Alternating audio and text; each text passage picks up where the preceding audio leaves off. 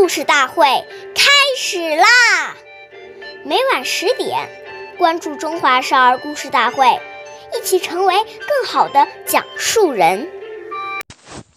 岁月易流逝，故事永流传，弘扬中华瑰宝，传承红色基因。我是中华少儿故事大会讲述人徐楚曼，一起成为更好的讲述人。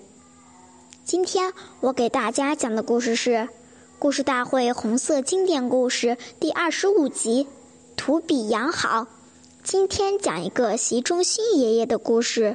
作为国务院副总理的习仲勋爷爷特别喜欢孩子，他也特别重视从严教子。他经常给孩子们讲孔融让梨的故事，教育他们对人要做雪中送雪中送炭的事情。雪中送炭的待人情怀不但贯穿了他自己的一生，也给子女树立了待人的准则。他要求子女勤俭节约，在生活上不不不与他人攀比。当时，习仲勋爷爷一个月的工资是四百元，要养全家九口人，还要不时接济老人家的亲友，所以他家孩子衣服经常是老大穿过老二穿，老二穿过老三穿。他的儿子习近平儿，时时时穿的衣服不但不。补丁罗补丁，落补丁，而且多是兄弟姐妹暂传相传下来的。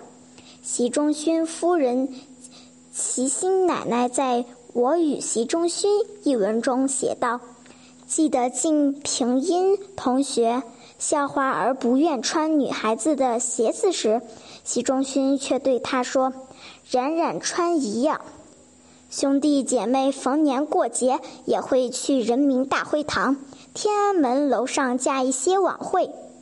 当有人问起谁家的孩子穿得这么破烂，知道的人就说这是习家的孩子。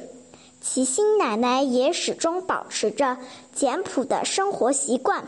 二十世纪五十年代末，五十年代末，齐。齐心奶奶有一次参加国务院机关举办的晚会活动，有人见齐心穿着简朴，就议论道：“习副总总理的夫人怎么穿着这么土啊？”